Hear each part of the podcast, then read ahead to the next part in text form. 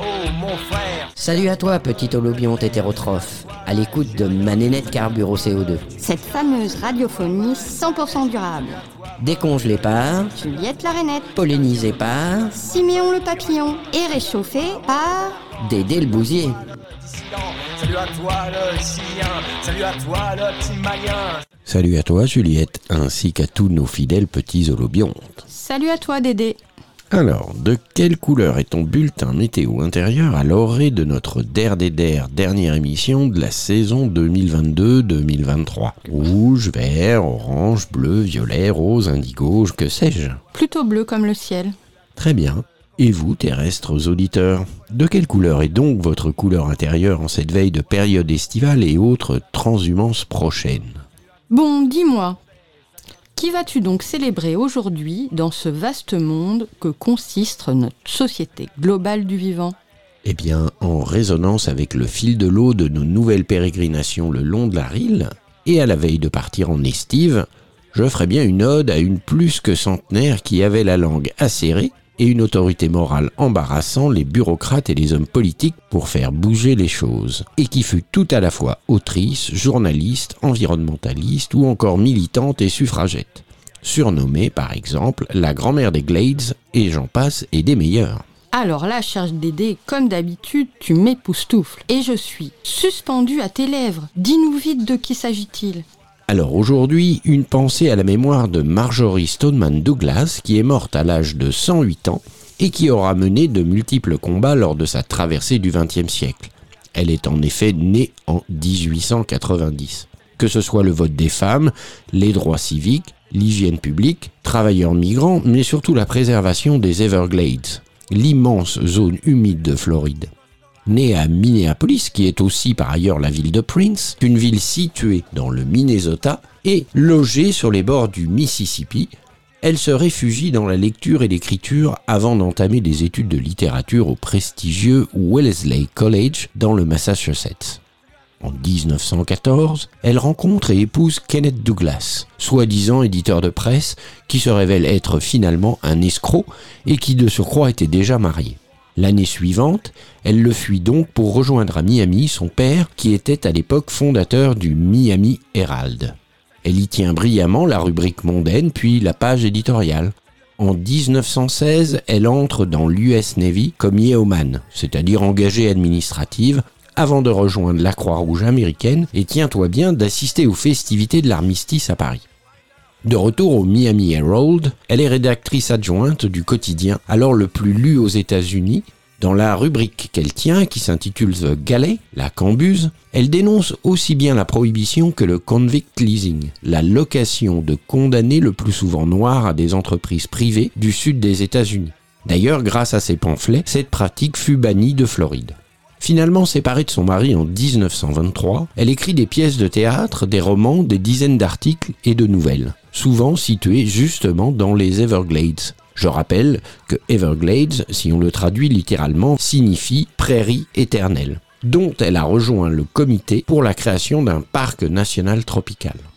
Après en avoir longuement étudié l'écologie et l'histoire, aidée par le géologue Garold Parker, elle publie en 1947 The Everglades, Rivers of Grass, best-seller instantané où elle alerte sur la disparition imminente d'un écosystème unique. Oui, d'ailleurs, la première ligne du livre, Il n'y a pas d'autre Everglades dans le monde, est considérée comme le plus célèbre passage jamais écrit sur les Everglades. Dans son ouvrage, elle décrit les Everglades comme un écosystème entourant une rivière digne de protection, inévitablement lié aux habitants et aux cultures du sud de la Floride. Ce classique de la littérature environnementale, souvent comparé au Printemps silencieux de Rachel Carson paru 15 ans plus tard, dont nous avons fait précédemment un panégyrique lors d'une précédente émission. Oui, tout à fait, quelle mémoire. Ce classique donc lui sert d'étendard pour mener une lutte implacable contre les producteurs de canne à sucre qui polluent le lac Okeechobee, le corps de l'US Army qui détourne l'eau des marais. Colonel, vous pouvez ramper sous la table pour vous cacher, vous ne m'échapperez pas, lance-t-elle à un officier venu l'écouter, et contre les habitants du comté de Dade qui veulent tout assécher. Fondatrice des Amis des Everglades, Oratrice infatigable, militante des droits civiques et du droit de vote des femmes, Marjorie reçoit la médaille présidentielle de la liberté à 103 ans des mains de Bill Clinton lui-même.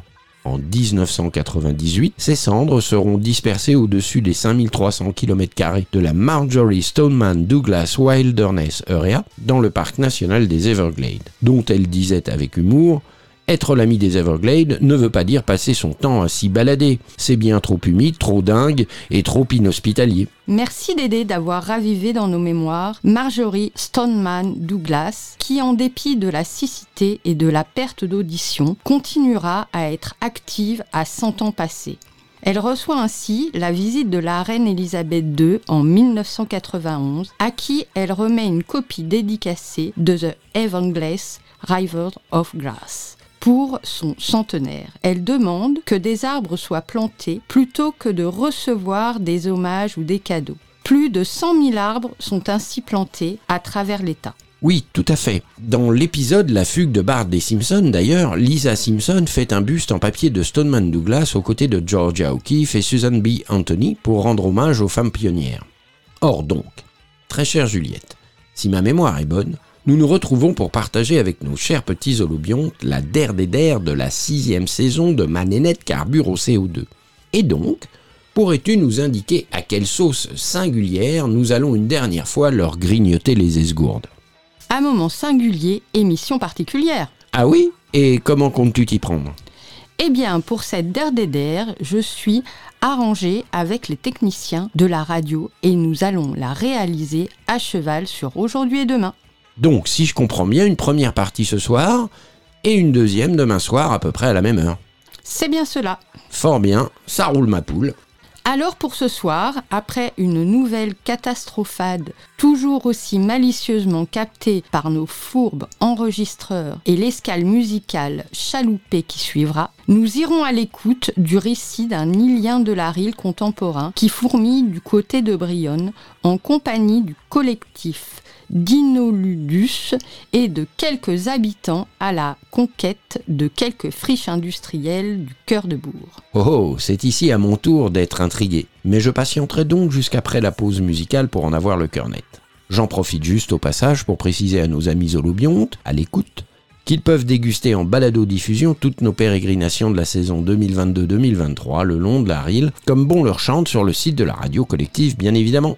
Mais avant de le rejoindre, et puisque la route est longue entre l'Aigle et Brionne, alors nous ferons quelques petits stops impromptus sur la route avec Siméon, du côté de Champignol et encore de Beaumont-le-Roger. Après nous être esbourdis de tous ces frugales arpentages, il sera alors grand temps de prendre quelques repos pour mieux déguster la deuxième partie de notre Der des Der. Mmh, miam, miam, oui, alors en charrette, que dis-je, barquette, goélette, vedette, Juliette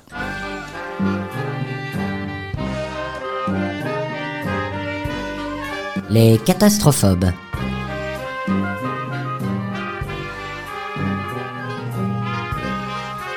Rions avec la fin du monde.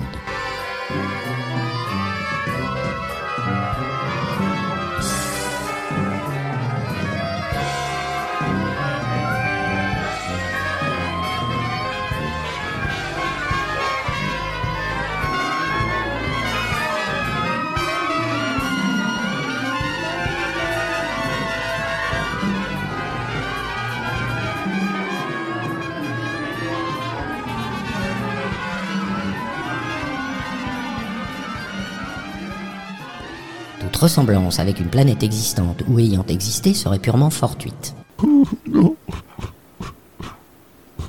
Là, là, là, allez mon chéri, pleure, oui, laisse sortir tout ton chagrin. C'est normal quand on sait que tout ce qui faisait notre vie est perdu. Que tout ce qu'on avait construit patiemment va disparaître. Que nous ne verrons plus nos amis, nos enfants, nos êtres chers. Ah. La la la.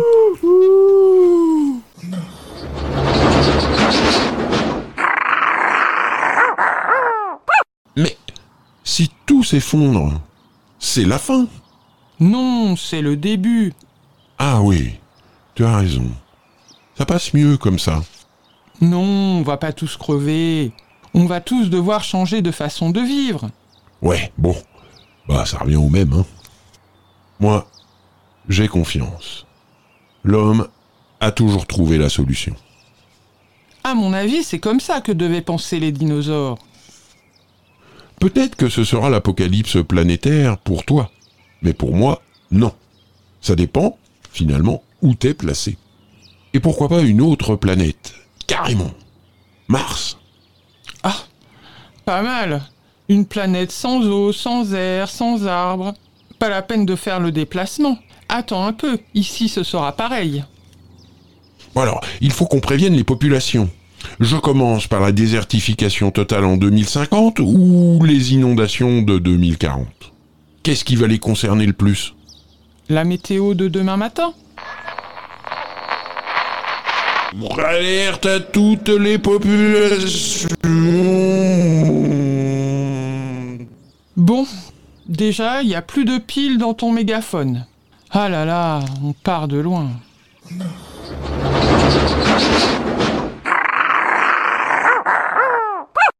Bon, ok. On a réussi à fonder une communauté. Admettons.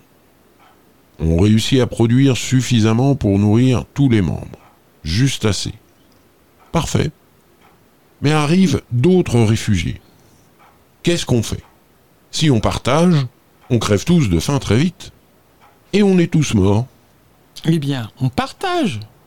Sinon, c'est l'humanité en nous qui meurt. Et c'est pire. Non mais... Toutes nos poules, nos œufs, notre bon lait. Ça fait chier quand même.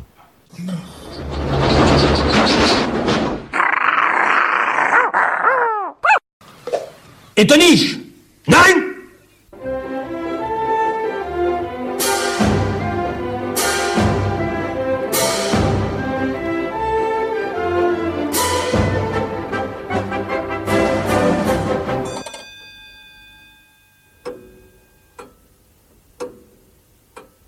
C'est étonnant, non?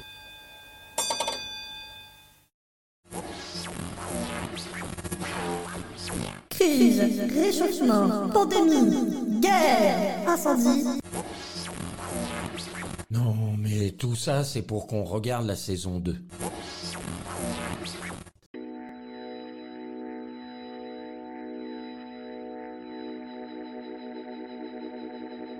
No es necesario sola. No es necesario besarte en la boca. No es necesario esta canción dolorosa que desemboca en un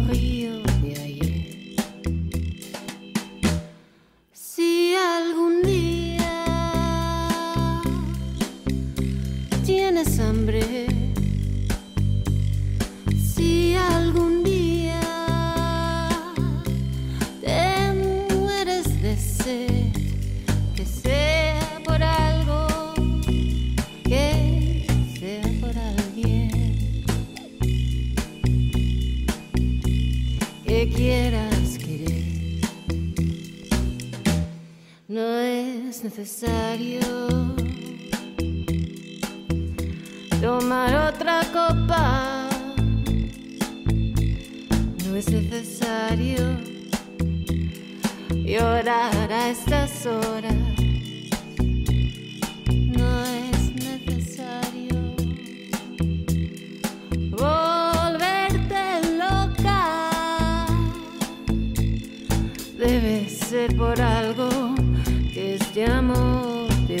Te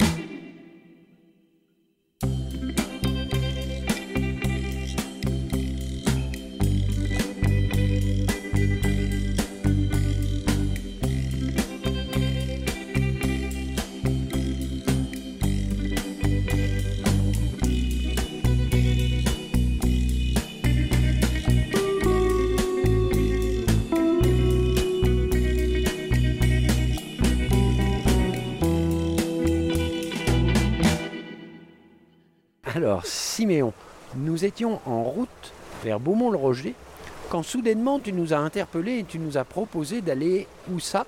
À Champignol.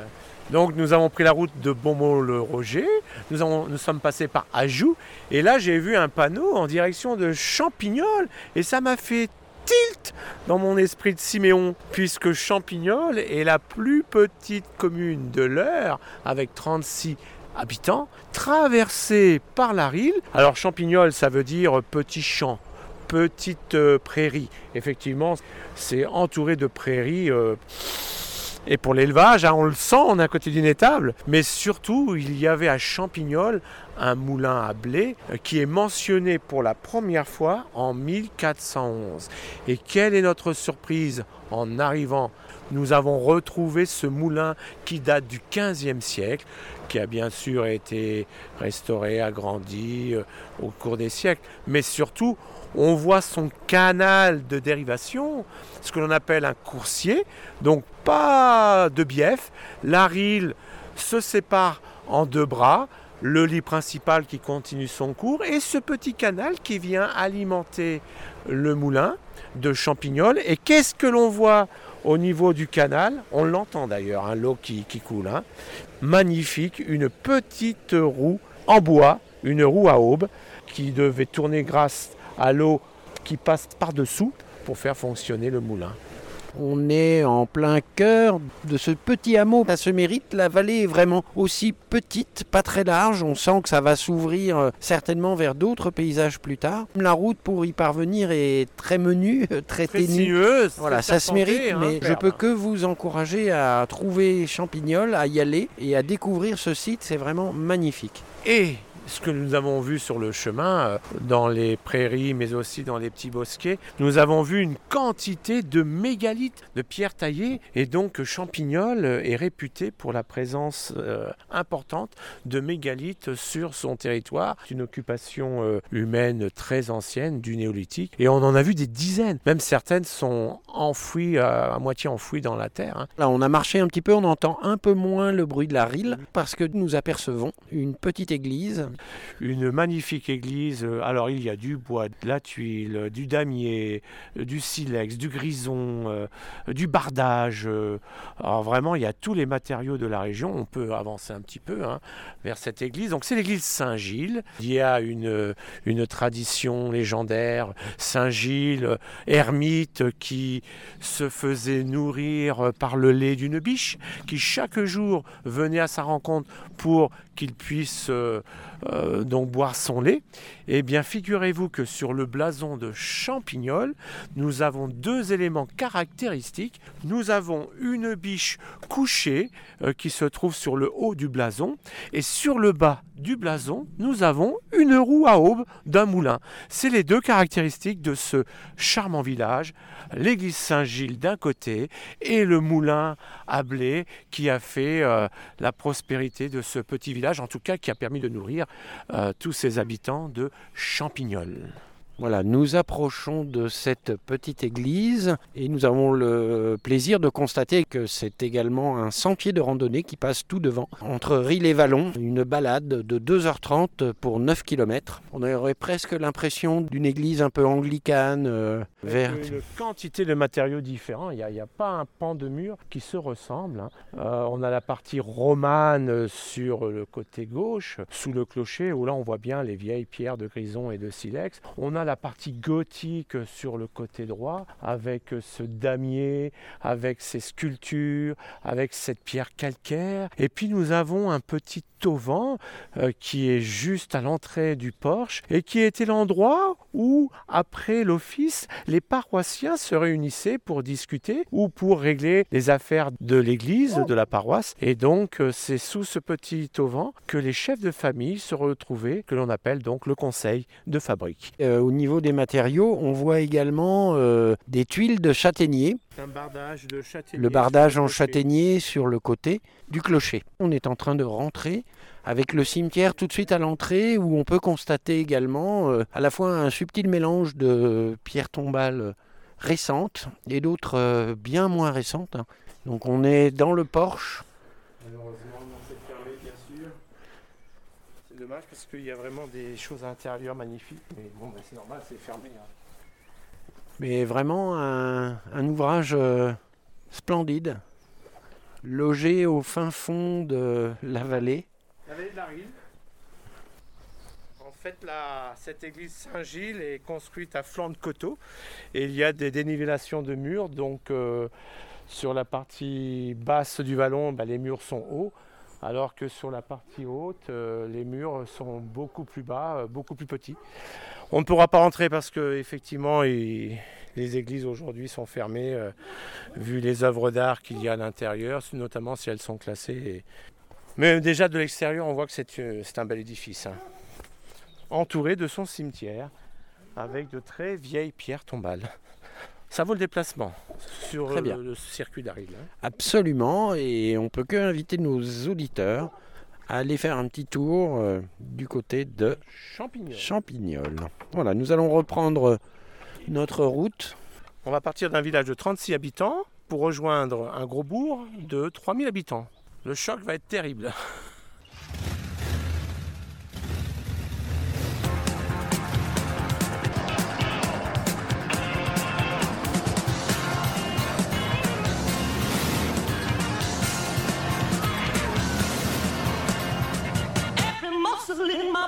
my body's aching with desire.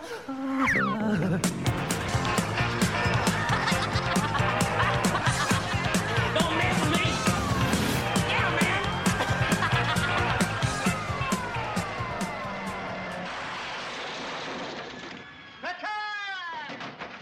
Alors, amis auditeurs, nous voici arrivés à Beaumont-le-Roger. On passe devant une énorme église et on ne, pouvait pas ne pas s'arrêter pour vous parler d'un élément très particulier. Et si jamais vous visitez Beaumont-le-Roger, il me semble important de s'y arrêter et de l'observer. Alors en fait, il y en a deux éléments très particuliers propres à cette église. Déjà, c'est son élévation. C'est incroyable. Vous avez un clocher très haut. Ensuite, euh, vous avez la nef avec une toiture qui est complètement basse. Et en plus, derrière, il y a le chœur qui, lui, est, est plus élevé. Ça fait un dénivelé euh, complètement euh, cassé et non pas euh, linéaire comme dans chaque église on a, hein, où la toiture est, complètement linéaire. Ici, euh, le clocher qui est surélevé par rapport à la- au reste de l'église, c'est incroyable. hein. Donc ça, cette élévation-là est un peu unique. J'en connais pas beaucoup, hein. j'en connais une à Verneuil, pareil. Alors souvent, c'est pas par manque d'argent. On est très gourmand au départ, donc on fait un cœur très haut. Et puis au moment de faire la nef, on n'a plus de sous, donc on décide de la rabaisser. Ça coûte, euh, ça coûte trop cher euh, de racheter des, de- des pierres. Ça explique ces dénivellations au niveau de la toiture. Et puis alors l'autre particularité. Effectivement, quand on regarde euh, le clocher, on s'aperçoit qu'il y a un personnage personnage qui semble avoir les cloches dans les mains. C'est un personnage habillé à la romaine. C'est un général, le général euh, Régulus. Et donc on appelle ce personnage un Jacquemart. Et ce personnage tient les cloches du carillon entre, dans ses mains. C'est lui qui symbolise le carillonneur. Et à chaque heure, euh, eh bien, le, Jacquemart euh, euh, secoue les cloches et donc marque le temps. On le voit sorti, hein, le Jacquemart. Il est là, on le voit, on l'observe, il nous regarde. Il est tout en hauteur, habillé, comme je le disais, à la romaine. Et donc, c'est le personnage emblématique de cette église et donc du carillonneur. Alors c'était un petit clin d'œil sur le chemin pour rejoindre Brionne.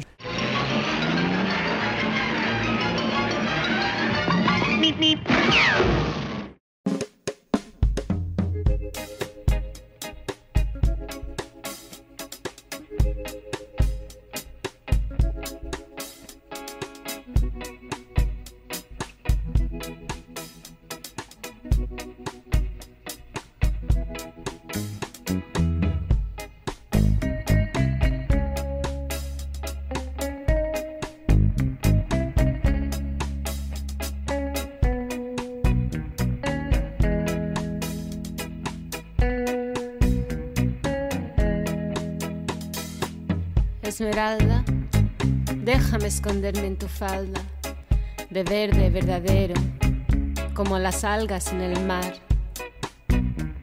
Estoy quedando sin tiempo y hay tantas cosas que aún necesito alcanzar. Esmeralda, dame tu aliento, dame viento debajo de mis alas. Tú sabes más que otras que aquí no enfadas a nadie si te duermes, si te pierdes detrás de la luna, nadie jamás verá tu sombra.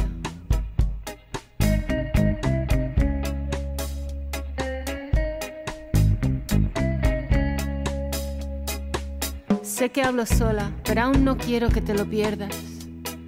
Esmeralda contigo, no sé qué más hacer que mirar, llorar y complacerte. Esmeralda, me enamoro de tu piel, de tu espalda.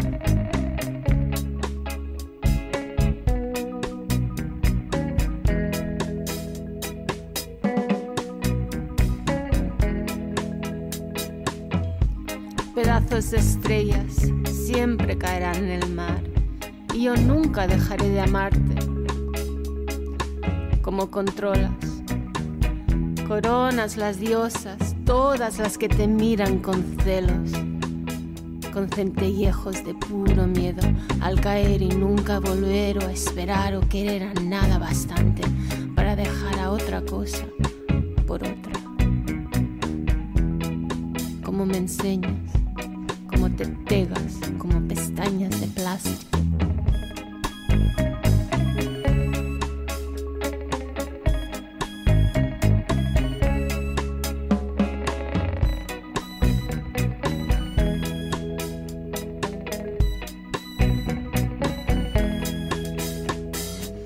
Esmeralda, ¿tú te acuerdas de las noches entre tus faldas cuando no nos faltaba nada?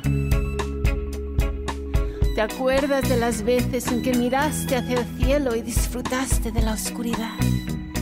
Y de tu voz rompiendo el silencio, igual que el jazmín y el azar.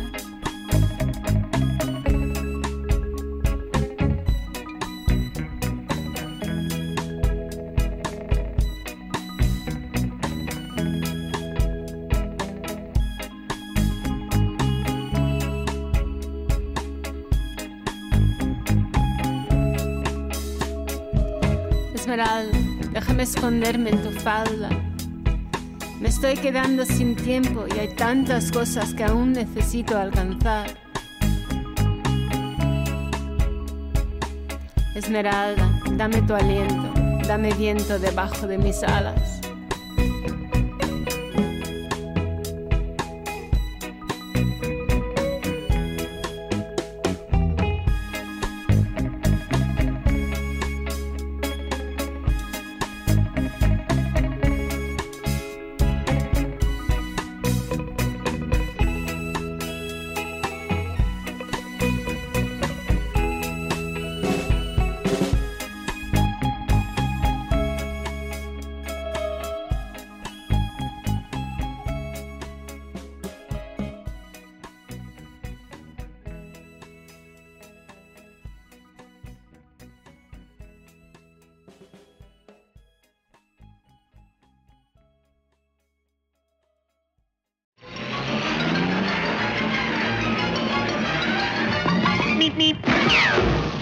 Avant que nous entamions cette nouvelle interview, je rappelle à nos chers holobiontes et autres fidèles auditeurs que nous menons depuis quelques mois une enquête radiophonique à la découverte de la RIL et surtout de ses entrelacs avec les communautés humaines installées sur ces berges. Ainsi, nous avons déjà eu le plaisir de rencontrer Amaury et Marc, techniciens du syndicat mixte des bassins de la RIL et de la Charentonne, ou encore discuter avec M. Yannick Lebedel, un élu de la commune de Gon, très engagé au sein du même syndicat, papoter avec Franck Esteban, membre de l'association de protection et de pêche le Club Sedge Saint-Martinois, de nous entretenir aussi avec M. Régis Royer de Lazarme, de parloter avec M. Zunigas de la Fédération de l'Eure pour la pêche et la protection du milieu aquatique, de deviser avec M. Frédéric Lescat et sa collaboratrice Mathilde Gestin, au cœur des nouvelles coordonnées, une friche industrielle devenue tiers-lieu coopératif. Toutes ces interviews sont donc disponibles en balado-diffusion sur la plateforme de la radio collective pour réécouter tout cela comme bon vous chante. Et aujourd'hui, nous sommes installés en bord de Rille et nous avons le plaisir d'interviewer un nouvel autochtone qui participe de la vie d'un collectif tout aussi singulier qui intervient sur le bassin versant de la Rille, sur Brionne justement. Bonjour Monsieur Drouin. Bonjour. Je vous remercie d'avoir accepté de prendre le temps de discuter avec nous et je vous propose que vous vous présentiez aux auditeurs, à commencer bien sûr en déclinant votre identité. mais également de ce qui fait de vous cet autochtone du bassin versant que nous souhaitions rencontrer et qui nous permettra de pouvoir situer de là où vous allez nous parler de ce milieu dans lequel finalement vous vous investissez. Alors moi je m'appelle Colin Drouin, je suis paysagiste, conseiller en paysage. Donc j'apporte euh, de l'aide euh, aux communes euh, de l'Eure sur leurs projets d'aménagement d'espaces publics. Ça peut être des écoles, des cimetières, des voiries, des parcs. Et ici sur la, sur la ville de Brionne, on aide la commune depuis longtemps à travailler sur la réhabilitation de ces friches, donc de ces friches industrielles qui touchent la rivière et qui sont des espaces délaissés depuis quelques dizaines d'années où la nature s'est un petit peu réinstallée. Et euh, on travaille euh, ensemble avec euh, les, les, élus, les techniciens et aussi les habitants à trouver ce qu'on peut faire aujourd'hui de ces friches. Et vous intervenez en tant qu'auto-entrepreneur, indépendant, salarié d'une structure peut-être? Oui, je suis salarié d'une association, le CAUE, donc le Conseil d'architecture, d'urbanisme et d'environnement, qui est une structure de droit privé mais d'intérêt public, financée par le département et l'État, sous tutelle du département et de l'État. Euh, et, donc bah, mon travail, oui, comme je le disais, c'est d'accompagner les communes et toutes les collectivités qui en font la demande, mais aussi les particuliers. Oui, je suis salarié pour ça. Peut-être euh, les auditeurs n'ont pas forcément notion de ce qu'est un CAUE. On comprend ce que vous y faites. Est-ce que vous pourriez nous dresser finalement le paysage du CAUE, de ses missions, de ses objectifs? Alors, euh, c'est une association qui emploie 11 personnes donc il y a une directrice, euh, une assistante, et puis après il y a des urbanistes, des architectes et des paysagistes comme moi. Donc on est trois de chaque euh, formation. Et on, répond à des demandes, donc soit de particuliers, soit de collectivités, qui peuvent concerner tout, euh, le champ de compétences de ces trois domaines. Donc souvent ça va être soit les bâtiments, la construction de bâtiments neufs ou la rénovation. Ça peut être aussi, quand on, dézoome un peu, réhabiliter une rue ou un quartier. Et ça peut aussi, bien sûr, végétaliser des espaces ou travailler sur des espaces déjà végétalisés. Et donc là, ça concerne le paysage. Et euh, nous, on est là vraiment pour euh, aider les collectivités en amont de la commande qu'ils vont passer à un professionnel privé pour euh, qu'ils définissent au mieux leur, leur commande. Et ce qui permet de, gagner du temps et de l'efficacité par la suite. Parce que bah, entre se dire, je vais envie de faire un parc et qu'est-ce qu'il va y avoir dans ce parc, il y a vraiment beaucoup, beaucoup d'étapes. Souvent, quand on passe directement une commande avec un privé, il y a des étapes qui manquent en fait. Et nous, on est là vraiment pour faire le lien entre les deux. Le territoire d'intervention d'un CAUE Eh bien, c'est un département complet à chaque fois. Donc nous, on, intervient sur tout le, territoire de l'heure. Donc en fonction des demandes qu'on reçoit, euh, mais s'il y en a aux quatre coins de l'heure. Et comment on devient paysagiste? En faisant des études. Euh, pour ma part, euh, j'ai fait d'abord un BTS en aménagement paysager, où j'étais en alternance, donc ça, ça a duré deux ans. J'étais une semaine en entreprise chez un jardinier et une semaine euh, à l'école. Et après, j'ai fait quatre ans dans une école supérieure de paysage à Versailles, où là, on apprend à dézoomer beaucoup et à, à analyser et travailler à l'échelle de ce qu'on appelle le grand territoire, donc réfléchir avec une cartésienne comme support à qu'est-ce qui a formé le paysage tel qu'on le connaît aujourd'hui et quels sont les différents facteurs qui rentrent en jeu. Et il y en a beaucoup, euh, aussi bien la logistique que l'agriculture, euh, la gestion des forêts, le ruissellement, euh, la géologie. Il y a beaucoup beaucoup de choses qui rentrent en jeu. et on essaye de les comprendre pour, pour voir comment agir au mieux sur un endroit donné. D'accord. Si je comprends bien, paysagiste, c'est aussi un intervenant de la relation? Oui, oui, oui, c'est. Alors, il y a, beaucoup de métiers différents dans le paysage. Hein. Euh, ça va du jardinier euh, jusqu'au preneur de décision. Euh, et c'est vrai qu'un des rôles très importants, c'est celui de la médiation. Et CAU au paysagiste, c'est beaucoup de la médiation, c'est-à-dire mettre en relation les différentes personnes qui interviennent dans le paysage, parce qu'il y en a vraiment beaucoup. Donc on essaye de faire dialoguer entre les services des différentes collectivités, les entrepreneurs, les habitants. Et effectivement, oui, il y a de la mise en relation. c'est une grosse part de notre travail et le vivant, la relation au vivant, comment on l'aborde quand on est paysagiste?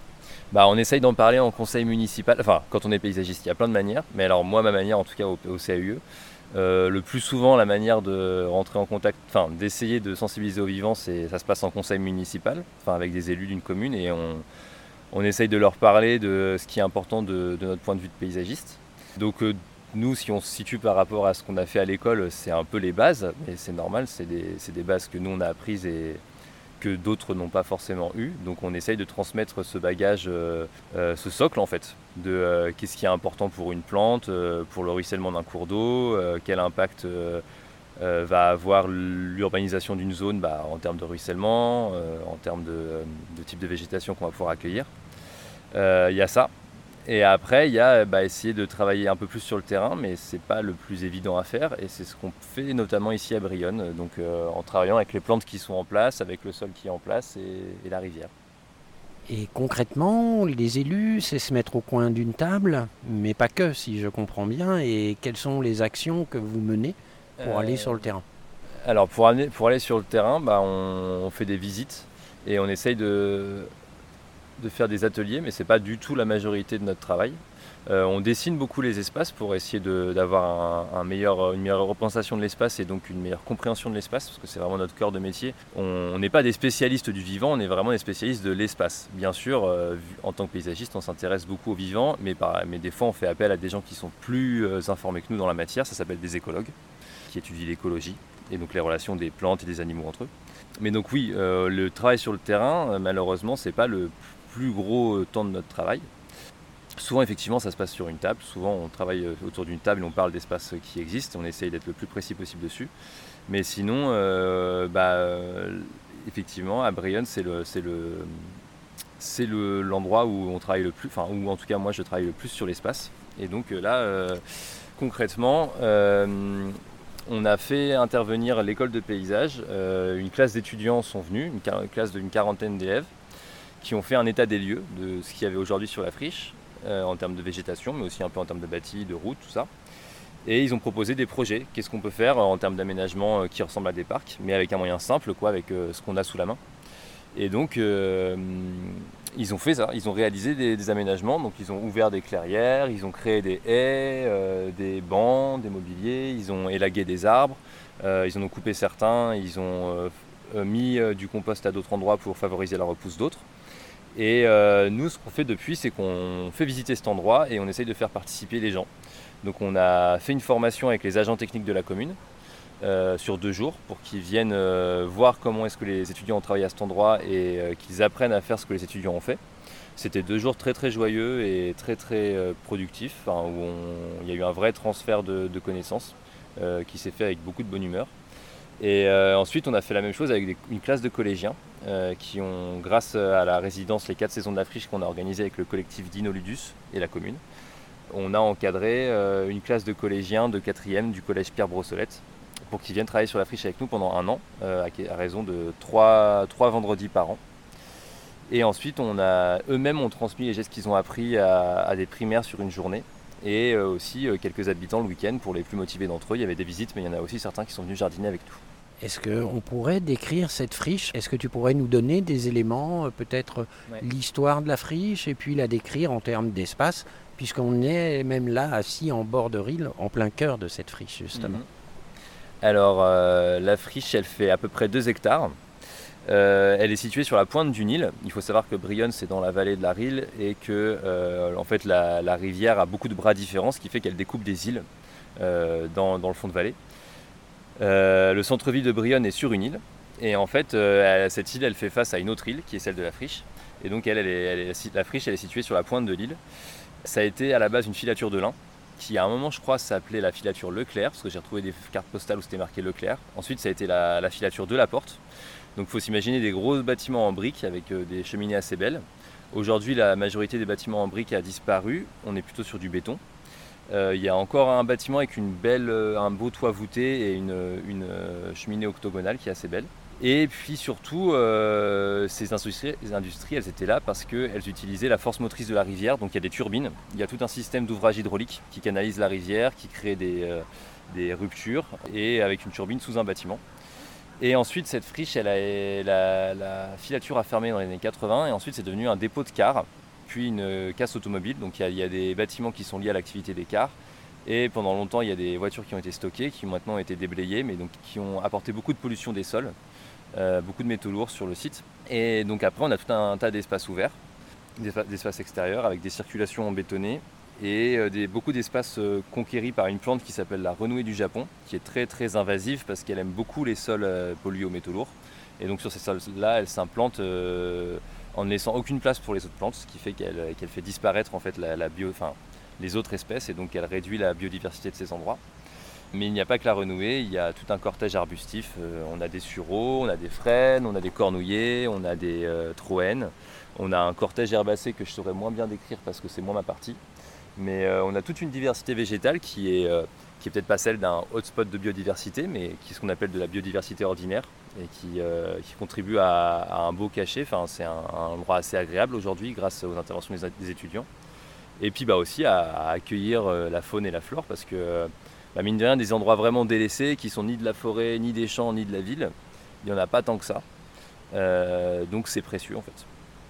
On pourrait parler de féralité Un peu, oui, ouais, ouais, ouais, complètement. Bon, une féralité en plus, euh, alors féralité, moi je l'entends au sens où espace qui redevient sauvage après avoir été soumis à l'homme, entre guillemets. Euh, c'est une féralité euh, euh, qui, est avec, qui reste avec une, certaine occupation humaine, puisqu'il y a un habitant sur site. Qui, la friche elle a 90% public, mais c'est une copropriété avec un, propriétaire privé qui a sa maison sur l'île et qui tient beaucoup. Il y a aussi le garage qui, est dans, une partie des anciens bâtiments de la, filature, mais sur la rive, pas sur l'île, qui euh, occupe le- l'espace puisque ça leur sert de parking aussi. Donc euh, c'est une féralité, mais avec euh, un lien quand même encore avec les, les êtres humains quoi, euh, qui l'habitent. Donc encore une esthétique, un sens du milieu présent, dirais-tu? Bah, pour moi, il y a clairement un milieu humain, ouais, ouais. Après, elle est très peu connue. Enfin, il y a- ce qui est rigolo, c'est que du coup, le garage a les clés de la porte qui, du portail qui ouvre la passerelle menant à la friche. Il faut bien s'imaginer que l'entrée, c'est avec des ponts. Il y a d'ailleurs un très bel ensemble de quatre petits ponts qui, qui sont tout autour du, de l'ouvrage hydraulique. C'est vraiment un, très bel, ouvrage très graphique. Et donc euh, ce garage, vu qu'il a les clés, il l'ouvre en journée pour stocker des voitures. Et donc en fait, les gens qui savent que c'est ouvert euh, viennent se promener. Notamment, il y a une habitante qui, promène son chien tous les jours. Euh, donc il y a voilà, comme ça quelques personnes qui sont au courant que cette friche existe, mais c'est pas du tout la majorité des habitants. Et tout le travail qu'on mène avec la commune, c'est comment faire connaître l'endroit euh, sans non plus inciter les gens à y aller tout le temps, parce que vu que c'est en partie privé, on peut pas y faire n'importe quoi. Mais en tout cas, renouer en douceur avec cette- cet endroit qui est, qui est un endroit important de l'histoire de la commune, vu qu'énormément de, des gens qui habitent aujourd'hui sont des descendants de gens qui ont travaillé dans cette friche, enfin dans cette usine, voire euh, certains ont, travaillé dans cette usine, hein. elle, est, elle est pas fer- elle a fermé dans les années 80, donc il y en a encore. Et donc euh, c'est important de pouvoir euh, retisser des liens, comme on dit aujourd'hui. Et ça se fait plutôt bien, euh, notamment une des activités qui a été chouette, c'est de venir planter sur la friche, pas seulement couper, mais, mais aussi planter. Et en fait, c'est très euh, touchant de voir un espace où effectivement on a ce cortège arbustif assez beau, mais on a l'habitude de voir que des plantes sauvages. Et là, d'un coup, on voit une tulipe émerger, une iris, et euh, c'est assez touchant parce qu'on sait que quelqu'un est venu planter, quoi, a pris ce temps-là. Et les relations justement entre le propriétaire, la collectivité et puis euh, peut-être euh, les habitants qui commencent à réinvestir la friche sont des relations plutôt apaisées? Est-ce qu'il y a de la crispation? Comment ça se déroule et quels outils vous mettez en place concrètement pour euh, faciliter ces relations? Bah, je crois qu'il y a eu des crispations effectivement avec le propriétaire qui avait un peu peur qu'on l'envahisse entre guillemets. Mais la, stratégie de la commune, parce que c'est moins le rôle du CAUE d'intervenir là-dedans, ça a vraiment été d'être dans le dialogue quoi, et de ne pas essayer de lui cacher des choses, mais de lui dire voilà, on vient faire des ateliers avec les habitants et tout. Et euh, bah, enfin, faudra lui demander son avis à lui, mais euh, il est notamment assez content que l'endroit où on se situe là euh, ait été réouvert parce que c'était devenu un roncier. Et en fait, là, on est vraiment sur la pointe de l'île qui fait face au centre-ville et il y a c'est un espace ombragé parce qu'il y a un très gros noyer juste au-dessus de nous. Et ce monsieur, il venait ramasser des noix avant et ça faisait un bout de temps qu'il ne le faisait plus. Donc là, maintenant, il pourra de nouveau venir ramasser des noix. Nous, on voit ça comme un, ouais, un dialogue, enfin, une relation, quoi. Donc euh, ap- après, je sais pas comment lui, il le voit. Mais euh, voilà, et puis euh, quand on le croise, en tout cas, on lui dit bonjour. euh, on est content qu'il s'intéresse à ce qu'on fait. Enfin, on espère que ça l'intéresse lui aussi, en tout cas. Et puis, bah, lui, ça a l'air d'être quelqu'un qui bricole beaucoup, donc il a tout son, bazar un peu de bricolage. Comme beaucoup de bricoleurs, il a du bazar autour de chez lui. Mais c'est plutôt chouette de le voir bricoler ses vieilles bagnoles. C'est souvent des belles bagnoles et des, des belles motos. Voilà.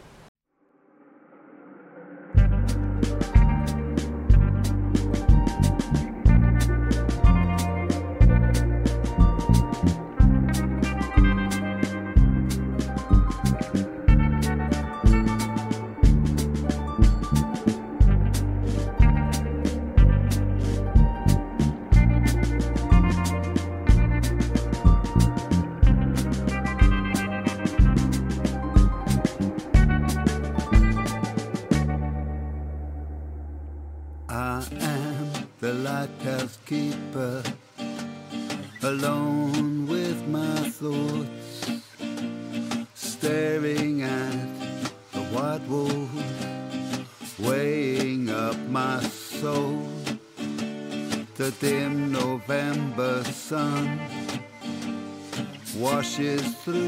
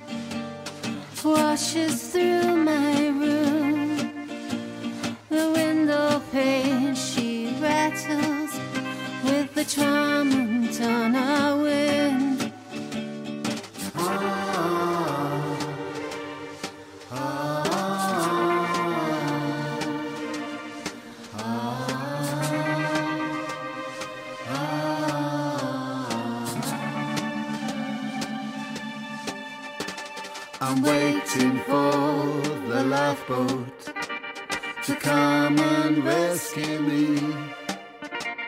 The lantern light is searching beyond the stormy sea. Esperando.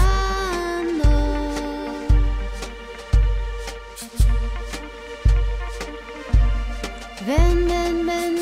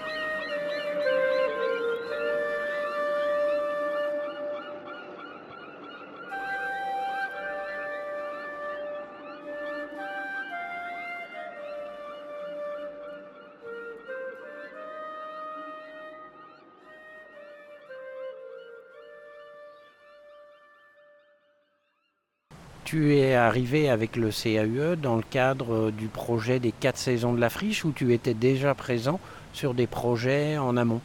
Alors euh, moi je suis arrivé un peu en amont. Ce qu'il faut savoir c'est que euh, sur Brionne ça a commencé par ce qu'on appelle Vallée Habitée. En gros le ministère de la Transition écologique avait lancé un appel à projet auquel le CAU a répondu. Du coup il a lui-même lancé un appel à projet qu'il a appelé Val- Vallée Habitée. L'idée c'était de travailler sur, euh, sur des, innovations, quoi, sur comment est-ce qu'on fait euh, par rapport à des, à des enjeux de climatiques. Et nous, le, enfin, ce sur quoi le CAU a travaillé, c'est vraiment sur comment est-ce qu'on redynamise les, centres-bourgs qui se dépeuplent un peu aujourd'hui dans les vallées au profit des plateaux, avec euh, bah, avant dans les vallées une certaine économie de moyens et, sur les plateaux plutôt euh, bah, voilà, une dépendance euh, à la voiture pour se déplacer, euh, des très grosses parcelles euh, pour, euh, pour faire des nouveaux lotissements, tout ça. Et euh, du coup, euh, Brionne a été un des territoires explorés par ce, par ce, ce dispositif, Vallée Habitée. Et moi, je suis arrivé dans le CAUE euh, 3 ou 4 ans après le début de ce dispositif. pile poil au moment où l'école de paysage est arrivée sur site. Donc l'école de paysage, son intervention, elle a été financée par le dispositif Vallée Habité. Et donc j'ai chapeauté un peu la relation entre l'école et la commune. Vu qu'en plus c'est un atelier que moi-même j'avais suivi quand j'étais étudiant dans cette école, donc pas sur ce site, hein, mais, avec le même protocole, bah, je savais assez bien de quoi y en retourner, donc c'était d'autant plus facile de le faire.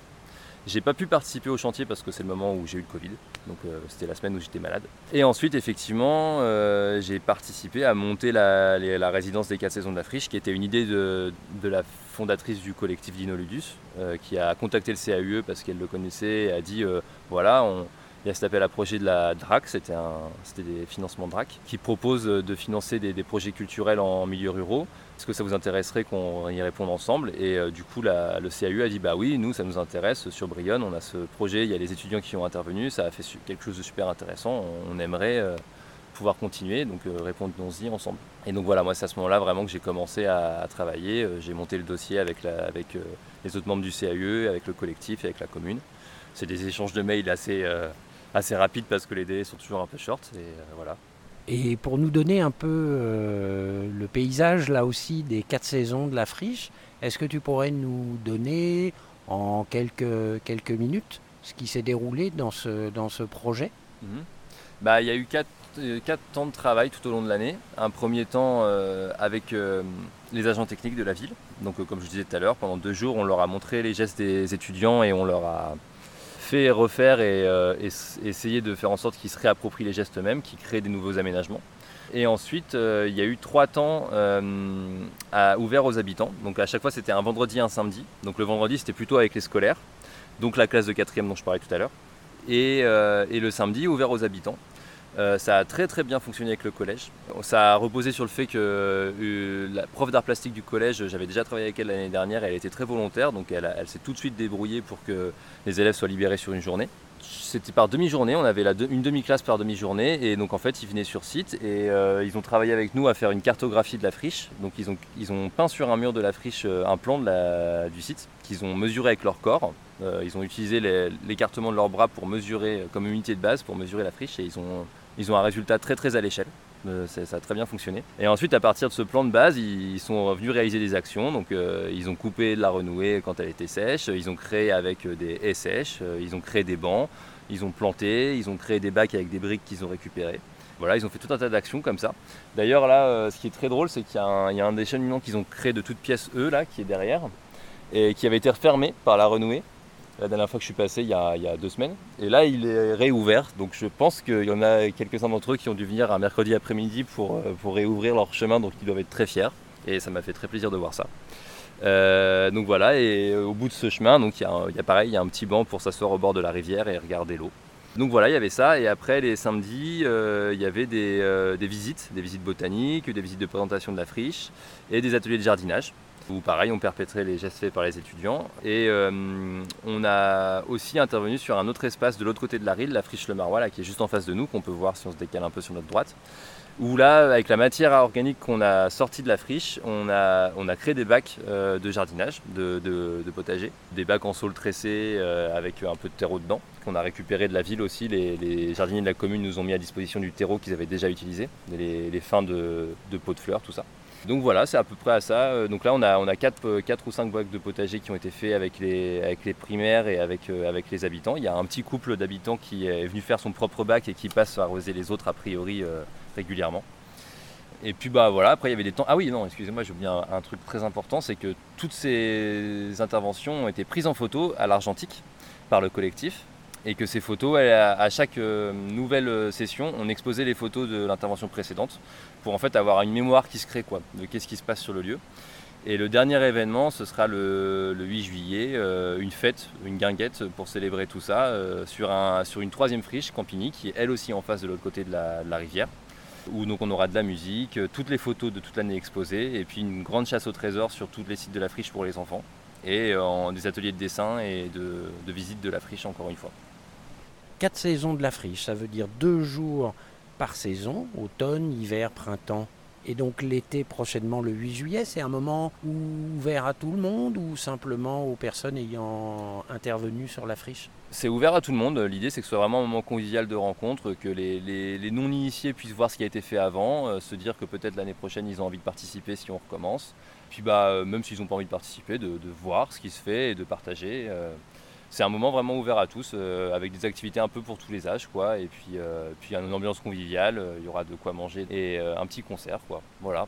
D'accord, donc une après-midi, non, c'est une journée complète. C'est la journée complète. Ça commence à 10h30, euh, je crois, les premières activités.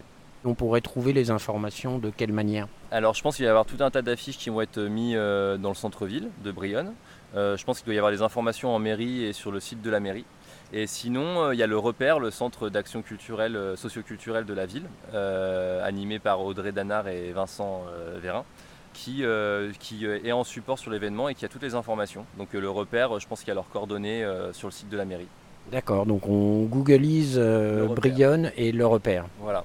D'autres éléments que tu souhaiterais qu'on n'aurait pas évoqués ou que, sur lesquels je ne t'aurais pas sollicité par rapport au, au projet Vallée Habitée, 4 saisons de la friche ou encore le CAUE Bah, euh, le 4 saisons de la friche, bah, vous l'aurez compris, il y avait vraiment la question de la saisonnalité, montrer le site euh, à chaque saison, son évolution. Et euh, ça, on s'est même- nous-mêmes fait surprendre. C'est vrai qu'il y a des aspects très différents et c'est très beau de voir ce site évoluer.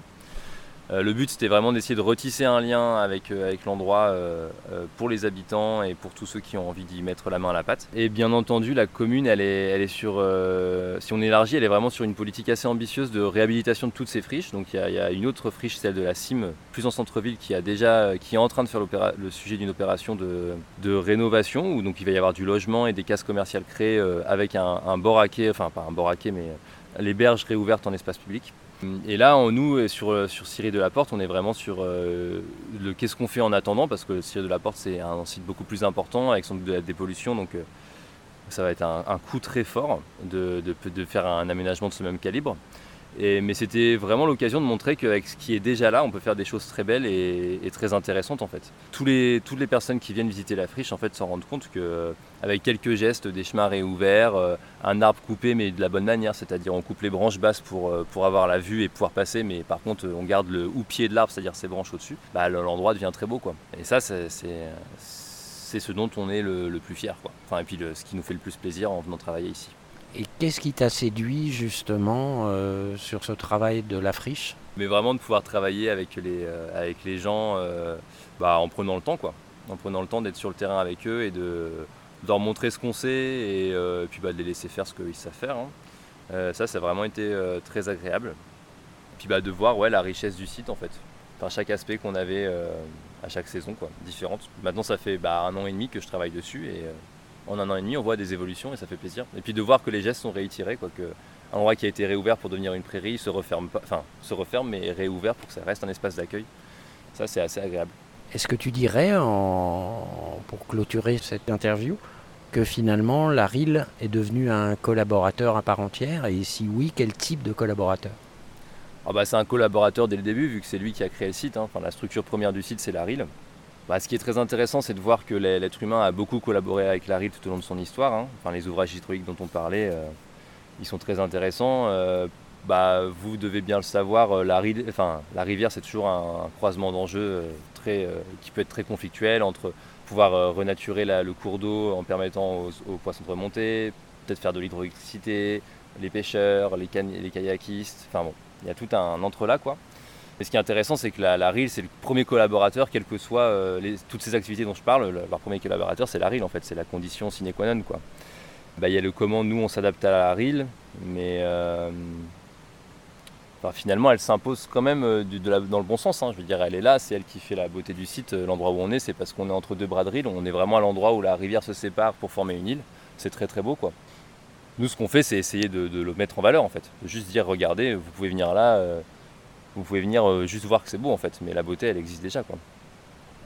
Pour euh, pousser un petit peu plus loin aussi nos réflexions, est-ce qu'il serait possible de penser, ou penses-tu d'ailleurs, que les non-humains, les animaux, les végétaux, la RIL, euh, un, un biotope, prennent une part active ou collaborent, voire prennent des initiatives dans le cadre de l'élaboration de nouvelles façons d'habiter le monde par les humains?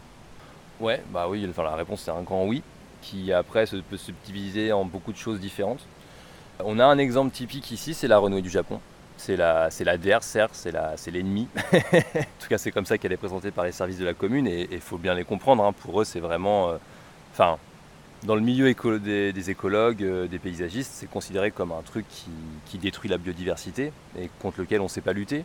Euh, donc, ça paraît vraiment être un ennemi, mais en même temps, on peut avoir une lecture inverse en disant euh, c'est un peu la force de frappe de la nature, quoi. enfin de la nature, des végétaux en tout cas. Et on peut se demander euh, quel est son rôle ici. Euh, est-ce est-ce qu'elle a un- un- une vertu d'épuration par rapport à la pollution des sols? Alors c'est pas des choses sur lesquelles j'ai des réponses claires, mais en tout cas c'est clair et net que c'est une plante qui aime les sols avec des métaux lourds et qu'elle a une action dessus. Donc après voilà, j'ai pas de conclusion à tirer parce que je suis pas assez renseigné, mais en, mais en tout cas là on voit bien qu'il y a une sorte de d'action qui vient d'un acteur non humain euh, avec lequel on est obligé de composer et qui s'impose quoi. Après, euh, bah, de toute façon, enfin, je veux dire, les, euh, les différentes facettes de, la, de ce qu'on appelle la nature euh, produisent des choses super importantes pour nous. Quoi. La qualité de l'air, la fraîcheur. Quand on descend là du plateau, moi je viens d'Evreux, donc j'ai pris la départementale qui dure 30 km en plein cagnard. Quand on, quand on a pris la, côte qui descend et qu'on arrive dans la vallée, bon bah voilà, quoi, il y a 3 degrés de moins parce qu'on est au bord de l'eau et qu'il y a des arbres. Donc ça, c'est l'exemple le plus simple de ce que la nature euh, nous apporte. et euh, je suis pas spécialiste de la faune et de la, petite faune euh, ni de la petite flore parce que c'est des milieux très, euh, très complexes. Donc je pourrais moins rentrer dans le détail, mais, je pense qu'il se joue des milliers d'interactions dans les petits, euh, dans les petits euh, bosquets de végétation qui, qui peuplent les bords de rive et qui sont sans doute très très importants, euh, y compris pour nous êtres humains. La description de ta venue à Brionne me donne l'occasion de t'interpeller sur un vocable qu'on entend beaucoup. On parle de service rendu par la nature. Quelle serait, toi, ton opinion sur une telle approche de la nature? Bah, c'est un- une version techniciste c'est une manière techniciste de présenter les choses qui, a la- l'avantage de, pouvoir, je sais pas, euh, quantifier ou en tout cas faire rentrer dans le, logiciel de certaines personnes euh, ce, à quoi la nature nous sert. Après, euh, oui, bon, bah. Enfin, faut bien voir que ça, préexiste, la nature préexiste à nous et nous permet de vivre en fait depuis le début, quoi. Donc, faut voir euh, jusqu'à quel point est-ce qu'on on- c'est quantifiable. Après c'est une question euh, très très complexe hein, comment est-ce que on, refait rentrer euh, la nature dans, la, manière qu'on a de voir notre, notre, man- notre manière de développer, d'être au monde. C'est une question très très très compliquée. Je voudrais surtout pas porter un jugement hâtif sur ceux qui essayent de le faire, quelle que soit leur motivation. Colin, je te remercie pour ce temps passé à nous entretenir de cette euh, rille et de ton rapport à la rille. Avant qu'on se sépare, peut-être aurais-tu envie de partager une pensée, une idée avec nos auditeurs euh, qui vont passer euh, tout l'été sans nous? Bah, un bon été à tout le monde alors. Et bah, il y a une vraie interrogation hein, sur quand même l'évolution rapide du climat. Enfin, vu que tu parles de l'été, c'est pour ça que j'en parle. Euh, là concrètement, les dernières années, enfin, on, est, tous conscients, hein, les étés sont beaucoup trop chauds, beaucoup trop secs. Euh, on va voir celui qui, ce que nous réserve celui-ci, mais euh, j'espère que dans notre malheur, ça accélérera quand même un peu la prise de conscience, comme on en parle, hein, et que donc on sera de plus en plus nombreux en quantité et en qualité à se poser des questions, quoi. Et, et comme je disais tout à l'heure, à, ne pas prendre ça de manière euh, punitive, mais vraiment se dire, euh, ouais, c'est, euh, il y a des belles choses à faire, quoi. Il y a des belles choses à faire et enfin enfin, faut qu'on faut qu'on parte dans cette optique-là parce que sinon, effectivement, ça va pas du tout être agréable. Quoi. Très bien, et on se donne donc rendez-vous le 8 juillet. Le 8 juillet, du coup, euh, soit à la friche le- ici, Cyril de la Porte, donc c'est 21 rue Le Marois à Brionne. Sinon, euh, le soir à partir de 16h, rue de Campigny, donc tout au bout de la rue Campigny, qui est une impasse qui donne sur la rivière. Voilà. Euh, donc deux très beaux espaces euh, arborés, euh, avec un bord, de, enfin, un bord de rivière et avec des très belles animations toute la journée. Merci beaucoup Colin, et je te souhaite euh, un excellent 8 juillet alors. merci beaucoup, merci à vous. Merci.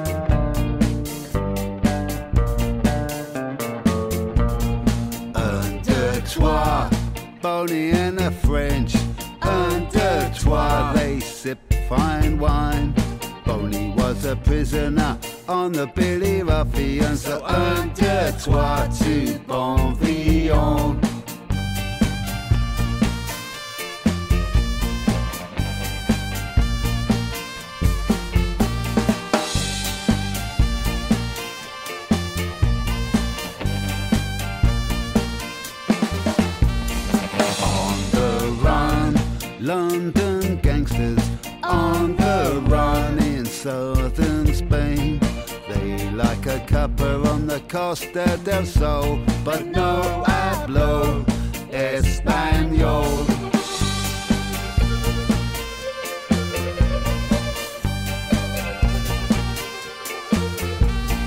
Es que es verdad, ¿eh? Vienen aquí todas estas personas que a mí no me importan, pero es que no, ni, ni- ni intentan hablar ni una palabra en español. O sea, por, bueno, tal vez una cerveza, por favor, pero la cosa es que na- nada más. ¿eh? Yo no creo, yo, para mí, si vas a un país, tienes que por lo menos saber decir buenos días, buenas noches, no sé.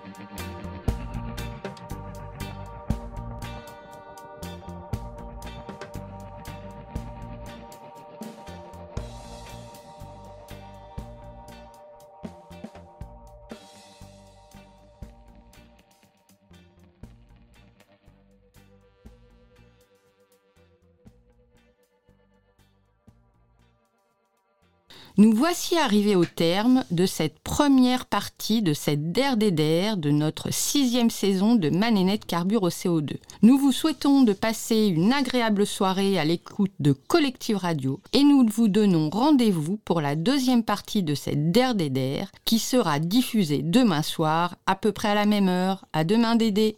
À demain, Juliette. Et n'oubliez pas, chers petits holobiontes, qu'au banc et des emmerdes, nous n'en sommes qu'à l'apéro. Alors, comme Zaouki, soyez vivants d'abord.